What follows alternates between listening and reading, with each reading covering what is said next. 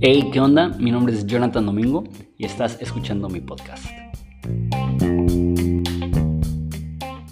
Ok, entonces seguimos con la serie de Leyendo y Entendiendo la Biblia. Entonces hoy vamos a hablar acerca de un panorama de la Biblia y tengo cinco puntos que son importantes para entender la Biblia. El primero es que la Biblia no es un libro. Son 66 libros, cada uno diferente. Cada uno se lee diferente, cada uno se interpreta diferente. Eh, hay 40 autores distintos. Hay un lapso de 2000 años desde los primeros libros que se escribieron hasta que se terminó de escribir el Nuevo Testamento, dos mil años, piensa, hace dos mil años Jesús estaba caminando en la tierra, o sea, es, una separación gigantesca. Entonces, en diferentes momentos eh, hay diferentes énfasis de diferentes naciones, diferentes protagonistas, eh, y cada libro tiene que verse no como, como una parte de un libro grande, sino su único libro que sí conforma la Biblia y sí aporta al resto de la Biblia, pero cada libro tiene que tratarse este, con sus propios filtros y de su propia manera. Entonces lo que vamos a hacer es que voy a estar hablando acerca de los libros específicamente. Entonces esa serie va a durar unas cuantas semanas y no me voy a ir libro por libro, sino que voy a ir en secciones de libros y explicando cómo se leen y, cómo se pueden interpretar esos libros. Eso me lleva a mi segundo punto. La Biblia no está escrita en orden cronológico. La primera vez que lees la Biblia empiezas en Génesis, entonces asumes que es el principio de todo y después vas al final y es Apocalipsis, entonces es el final de todo, entonces asumes que hay una cronología. No lo hay. Eh, está dividido por géneros literarios. Entonces, los primeros cinco libros son el Pentateuco, que, son los libros de Moisés, así se conocen. Después están los libros de historia del Antiguo Testamento, que es de Josué a Esdras. Después están los libros poéticos, que es Job, eh, Salmos, Proverbios y, y, y Cantar de Cantares. Y después están los profetas, que los profetas se dividen en los profetas mayores y los profetas menores.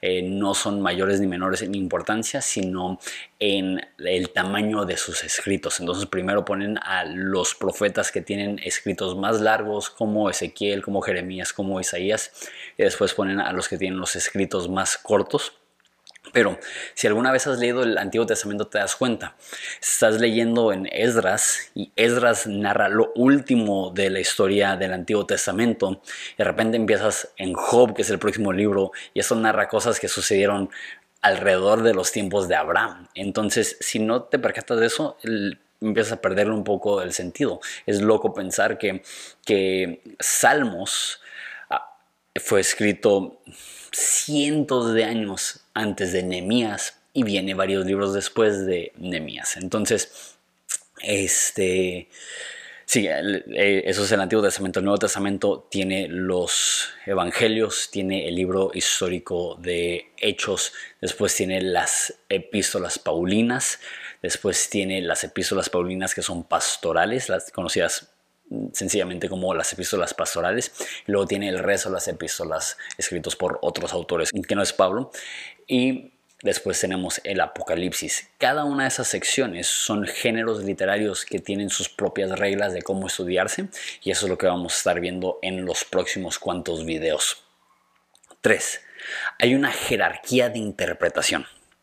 No se le da la misma importancia a toda la Biblia. Eso es importante no leemos Eclesiastés con el mismo filtro que leemos las palabras de Jesús. Eclesiastés es parte de los libros poéticos de los hebreos, que son los que menos autoridad deben de tener. Eso lo, vamos a hablar cuando, cuando este, lleguemos a eso. Y tú dices, ¿que no es la palabra de Dios? Sí, es la palabra de Dios en el sentido que todo lo que está escrito es lo que Dios quiso transmitir a la humanidad, pero no es la palabra de Dios en el sentido de que estás en Job 27 y no es como que Dios está diciéndole, escribe esto palabra por palabra, no es un argumento de personas que ni siquiera saben de lo que están hablando y Jesús, o más bien Dios al final del libro dice, ustedes no tienen ni la más remota idea de lo que están hablando. ¿Qué significa eso? Job del capítulo capítulo 3 al capítulo 38, Dios mismo dijo, no saben lo que están hablando. Pablo dijo, esto les escribo no Dios, sino yo. Y eso está en la Biblia. Entonces, necesitas entender que hay una jerarquía de importancia y lo que le damos mayor importancia es a los dichos y lo que sabemos de Jesús a través de los evangelios. Eso es lo más importante porque Jesús es la palabra de Dios. Es Dios expresándose y los evangelios son los recuentos fidedignos que tenemos para conocer quién era Jesús, su enseñanza, su fin, su, teología, su, forma de ver el Antiguo Testamento, su forma de, de ver la teología, su forma de ver a Dios. Entonces, como más importante es eh, los escritos de Jesús y después son los escritos de Pablo. Eso ha sido el acuerdo de toda la historia de la iglesia que ven en cuanto a doctrina después de Jesús a Pablo como la máxima autoridad de determinar qué es lo que debemos de creer cuando leemos otras partes de la Biblia. Y de ahí ya va en secuencia, después de las cartas de Pablo, podemos ver las epístolas o quizá hechos, después Apocalipsis y después ya entramos al Antiguo Testamento. Ahora, al decir eso no estoy diciendo que es menos inspirado.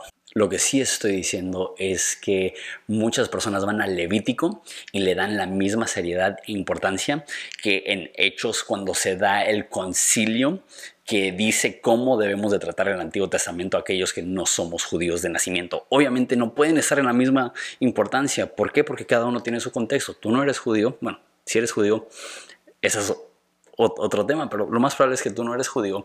Entonces tú estás leyendo Levítico de un contexto bastante diferente. Tenemos que entender la jerarquía de importancia en cuanto a la interpretación. 4. El fin de la Biblia es Jesús. Todas las historias del Antiguo Testamento están ahí para apuntarnos a Jesús y toda la teología del Nuevo Testamento están ahí para explicar a Jesús. No estudiamos la Biblia para conocer más de la Biblia, estudiamos la Biblia para conocer más a Jesús. Cuando Jesús resucita, camina con dos discípulos en el camino de, de y dice que vio la ley y los profetas, que es la forma que el Nuevo Testamento se refiere al Antiguo Testamento, y habló de cómo ellas testificaban de él. ¿Qué significa eso? Cuando Jesús enseñaba la Biblia, particularmente el Antiguo Testamento, lo hacía de esa forma. Esto es lo que Génesis nos demuestra de Jesús. Eso es lo que Josué nos demuestra de Jesús. Eso es lo que Ezequiel nos demuestra de Jesús. Lo más importante de la Biblia, de principio a fin, es el entendimiento de la persona de Jesús. 5. No hay un cambio de personalidad de Dios entre el Nuevo y el Antiguo Testamento. Eso es bien importante entender.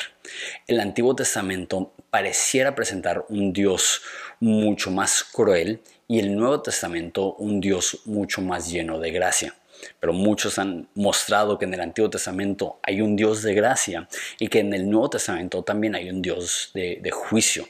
Entonces, una vez más, no es que separamos y que nuestro paradigma es, ok, la personalidad del Antiguo Testamento de Dios y la personalidad del Nuevo Testamento. No, sí, hay, es, es la misma persona. Entonces, ¿Cómo entendemos entonces lo que sucede en el Antiguo Testamento que es difícil entender? Lo vemos a través del filtro de Jesús y, las enseñanzas de Jesús es lo que toma prioridad por encima de todo para poder entender la Biblia. Sé que quizá eso también te genera algunas preguntas, pero creo yo que al estar viendo cada género literario uno por uno, se van a ir aclarando un poco esas dudas. Nos vemos el próximo video.